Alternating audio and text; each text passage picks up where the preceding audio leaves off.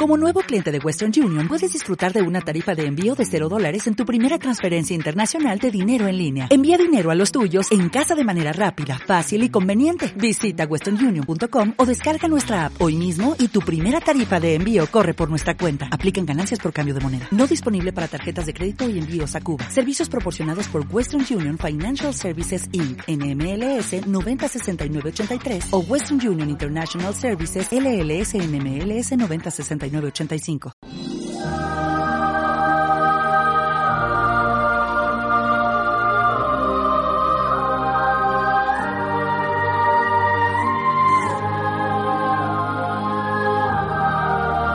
Una vida, un santo.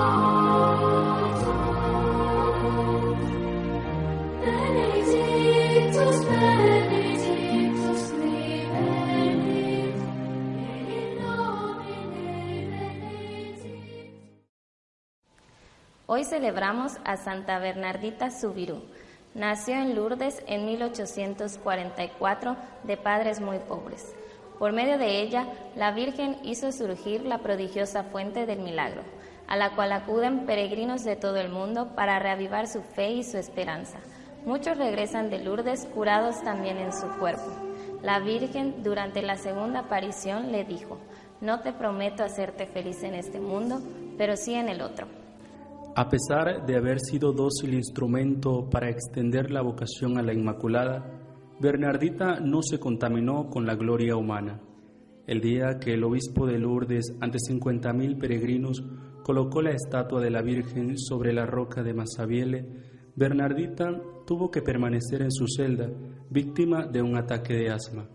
Y cuando el dolor físico se hacía más insoportable, suspiraba, no, no busco alivio, sino solo la fuerza y la paciencia.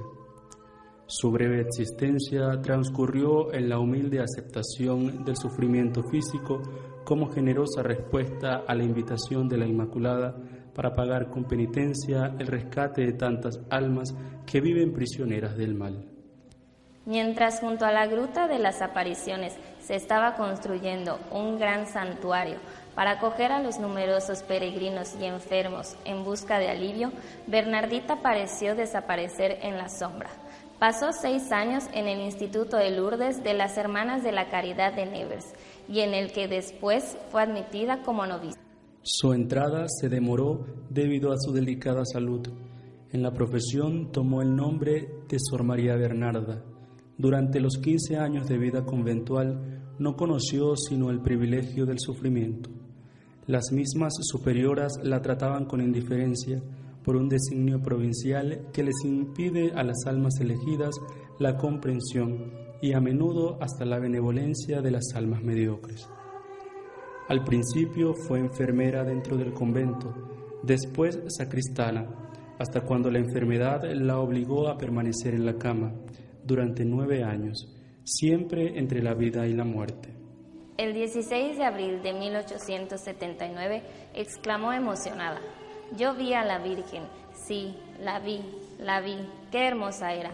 Y después de unos momentos de silencio, exclamó emocionada, ruega Señora por esta pobre pecadora. Y apretando el crucifijo sobre su corazón, se quedó muerta. Tenía apenas 35 años.